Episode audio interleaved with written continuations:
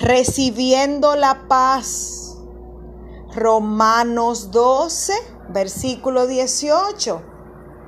En cuanto depende de ti, mantén la paz con todos.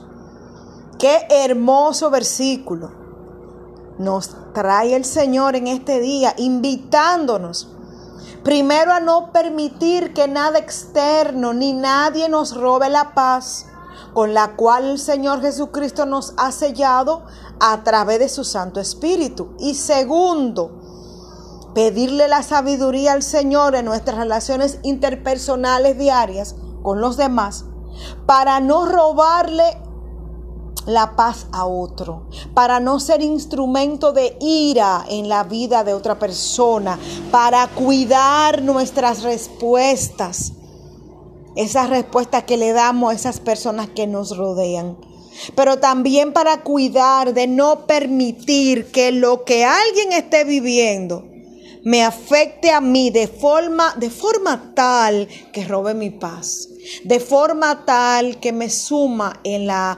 desesperación. No permitir que la ira del otro me inunde. Somos llamados a ser luz, pero no somos llamados a ser calcomanías, ni tampoco somos llamados a ser pegamento, ni tampoco somos llamados a ser copia. El pegamento, ¿qué hace? Pega todo. Y la copia precisamente es una copia de cualquier otra cosa, pero pierde su esencia.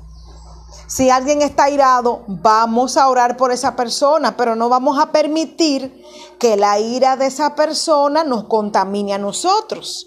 Si alguien está depresivo, vamos a orar por esa persona, vamos a extenderle una mano amiga, vamos a procurar darle los, los recursos para, para que pueda salir de ahí, la consejería, la oración, el versículo bíblico, la palabra de esperanza, pero no me digas ahora que tú también te vas a sumir en esa depresión. Yo espero que usted esté recibiendo esta palabra y que pueda comprenderlo junto conmigo en este hermoso tiempo es que tenemos un llamado a mantener la paz con todos. Si mi respuesta hacia el otro que ya está irado, que ya está molesto o que está confundido, si mi respuesta lo va a irar más, debo guardar silencio. Si mi respuesta no le va a provocar paz, debo guardar silencio. Si con mi respuesta yo lo que voy a provocar un lío mayor, debo guardar silencio. Si mi respuesta lo que va a provocar es que el problema se intensifique,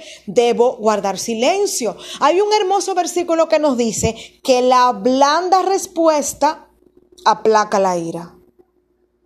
Lo repito, la blanda respuesta aplaca la ira.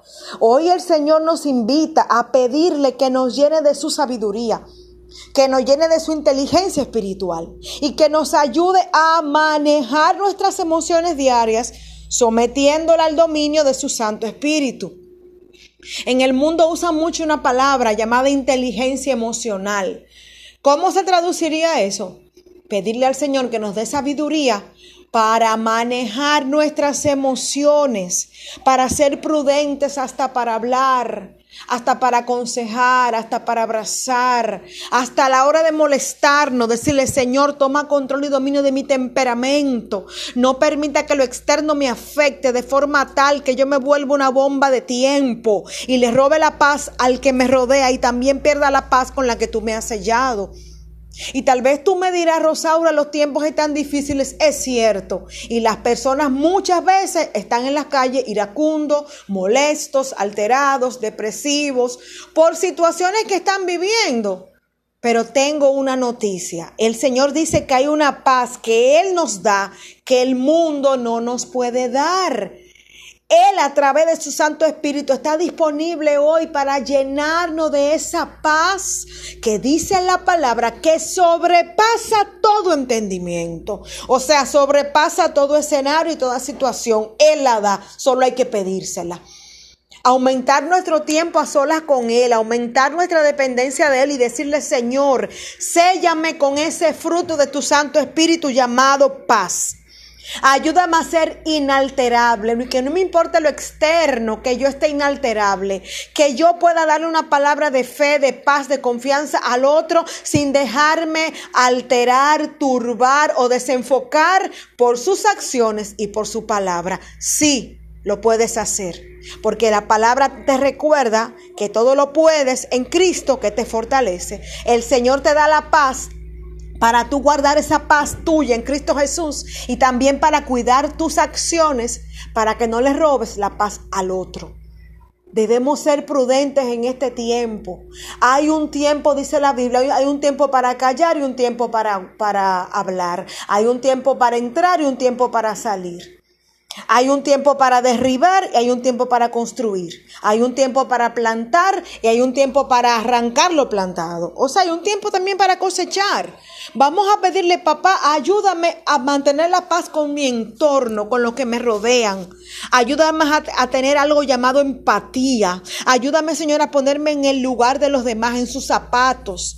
Porque a veces entendemos que la persona tiene una situación con nosotros y nos tomamos el conflicto personal, pero no es así. Hay gente que tiene problemas personales que no tienen que ver contigo ni conmigo. Es con algo que están pasando, que están viviendo, que tal vez no pueden superar o que no entienden o no ven la salida por donde resolverlo. Y eso ha alterado su temperamento, le ha robado su paz, ha, este, alterado su normal y tal vez te lo manifestó a ti con una reacción no muy grata, pero tengo un algo que compartir contigo, un tip que me ha dado el reino, un consejo que me ha dado el reino a través de su Santo Espíritu. Muchas veces esas personas explotan con uno, nos muestran esas respuestas o situaciones simplemente como una señal de que necesitan que oremos por ellos. Y algo que el Espíritu me ha mostrado, el conflicto no es contigo, amada o amado, el conflicto es con ellos mismos por lo que están viviendo, porque no entienden lo que le está pasando o no saben cómo resolverlo. Lo repito porque te lo dije ahorita. Entonces, esas personas se convierten en un bombillo rojo de alerta, en una luz roja de alerta, en un letrero que dice warning, de alerta, de peligro, para que simplemente no nos alejemos de ellos, sino oremos por ellos. Hoy es el mejor día para empezar a vivir en paz y hacer una fuente de la cual ebulliciona paz, que le demos paz a otro en el nombre de Jesús. Y si no la tienes, que le pidas, papá, séllame con la paz que proviene de tu Santo Espíritu.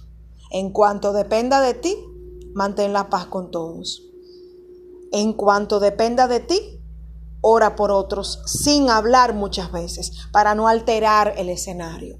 En cuanto dependa de ti, da la blanda respuesta.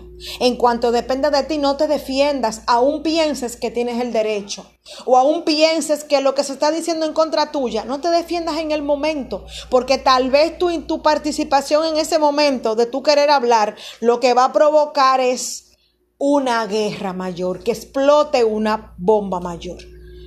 A veces solamente hay que esperar que la persona se calme y vuelva a su, a su estado anterior de compostura y orar por lo que pasó y luego decirle, Señor, muéstrame el momento oportuno y ahí aprovechar y hablar de lo que pasó.